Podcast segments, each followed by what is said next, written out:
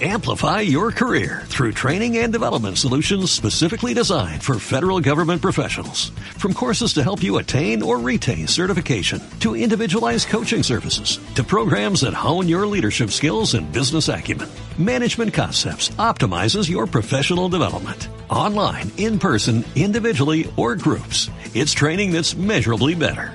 Learn more at managementconcepts.com. That's managementconcepts.com.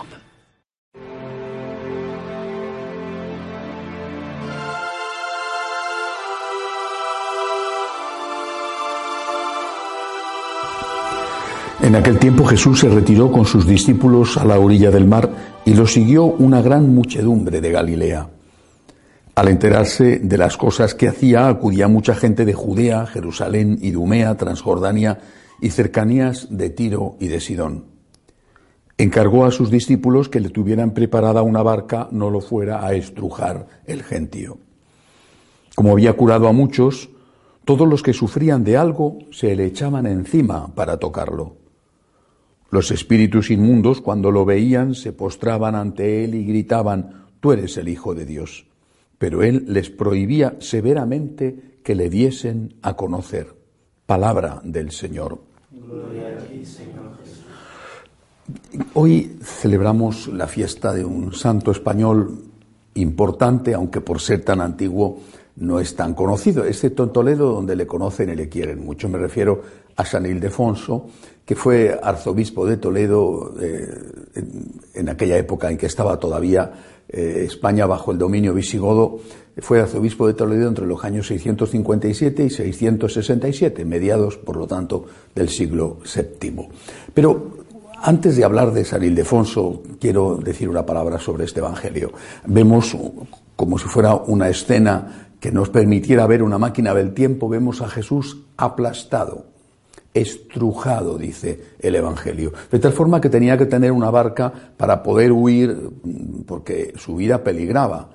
No peligraba como peligró tres años más tarde, cuando estaba en el pretorio siendo juzgado por Pilato o estaba eh, en la casa de Caifás siendo juzgado por los sacerdotes judíos. Peligraba porque la gente quería tocarle para curarse. Y acudían de sitios lejanísimos. Dice el Evangelio que acudían hasta de las ciudades de Tiro y Sidón, que están realmente lejos, por supuesto, con las distancias de hoy no tanto, pero con las de entonces estaban lejos. eran, muchos días de marcha para acudir a estar con Jesús, para acudir a tocarle, a curarse. ¿Dónde estaba esta gente? En el jueves santo por la noche en el huerto de los olivos. ¿Dónde estaba esta gente cuando el viernes santo Pilato, para salvar a Jesús, les ofreció liberar a, Jesús en cambio de, de, liberar a Barrabás y gritaron que preferían a Barrabás, que era un asesino convicto, no sé si confeso. ¿Dónde estaba esta gente? Qué fácil es acudir cuando el Señor da y qué difícil es estar a su lado cuando el Señor no nos da lo que pedimos. Esta es una reflexión que tenemos que hacernos todos los días, incluso cada vez que pedimos al Señor algo, tenemos que hacernos esta reflexión. Acudo a ti para pedir humildemente, Señor, pero quiero estar contigo también cuando eres tú el que me pides a mí algo. Mi relación contigo no puede ser solo de interés. Te necesito y te pido ayuda, pero quiero estar a tu lado también cuando no entiendo por qué no me das la ayuda que te pido o cuándo eres tú el que me pides a mí la ayuda. Ahora, mm, una palabra sobre San Ildefonso y sobre todo, especialmente sobre su amor a la Santísima Virgen María y su defensa de la virginidad perpetua de María. Eh, yo no sé si a lo largo de la historia ha tenido este, esta prerrogativa de nuestra madre, este dogma, la virginidad perpetua de María, ha tenido tantos enemigos como tiene hoy. ¿Por qué les molesta tanto? Dicen, si es que eso no es importante, dicen eso, que no es importante que la Virgen fuera virgen siempre, antes, durante, después del parto. Dicen que no es importante, y si no es importante, ¿por qué les molesta? Si no es importante, ¿por qué están continuamente atacándola?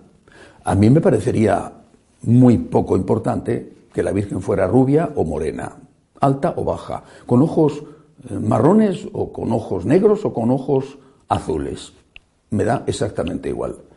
Me daría igual si el color de su piel era blanquísimo como una nórdica o tirando a moreno como era seguramente una judía. Pero me da exactamente igual. Y nadie hace problema de eso. No, los, no vemos estudios sesudos y, detallados de, de, biblistas que niegan que la Virgen María tuviera el color del pelo castaño. Es que me da igual. En cambio dicen que no es importante que fuera siempre virgen. Y si no es importante, ¿por qué dedica usted tanto empeño, esfuerzo, trabajo para decir que no lo fue? Cuando usted dice que no lo fue y se empeña tanto en decir que no fue virgen, es porque sí que es importante.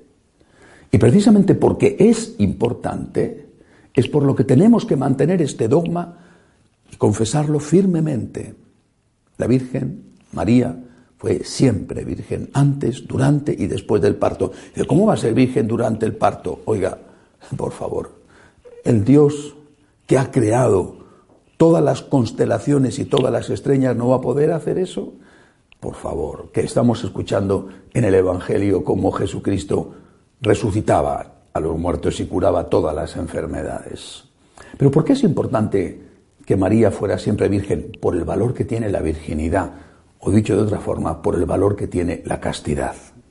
Por eso es importante, y en un momento como este, en el que se debate mm, ferozmente, agriamente y llegando a descalificaciones desagradables, eh, eh, el tema de si los sacerdotes eh, deben ser célibes o pueden casarse, pues en un momento como este hay que recordar que María fue siempre virgen y que nuestro Señor también lo fue mantuvo la continencia y la castidad durante toda su vida.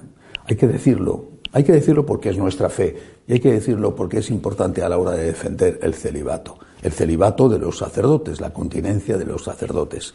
Naturalmente la Virgen María fue virgen por gracia de Dios, eh, es decir, en el parto, por gracia de Dios, evidente, y después porque mantuvo una relación casta con San José.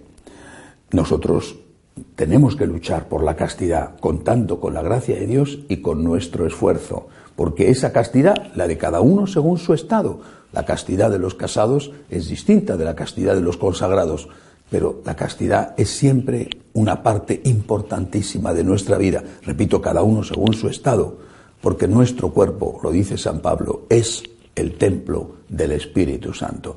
Y no solo damos gloria a Dios o demostramos a Dios nuestro amor, con nuestros sentimientos, ni siquiera con nuestras obras de caridad, sino también demostramos a Dios nuestro amor con nuestro cuerpo. Pidamos al Señor, a través de María, siempre Virgen, el don de la castidad. Que así sea.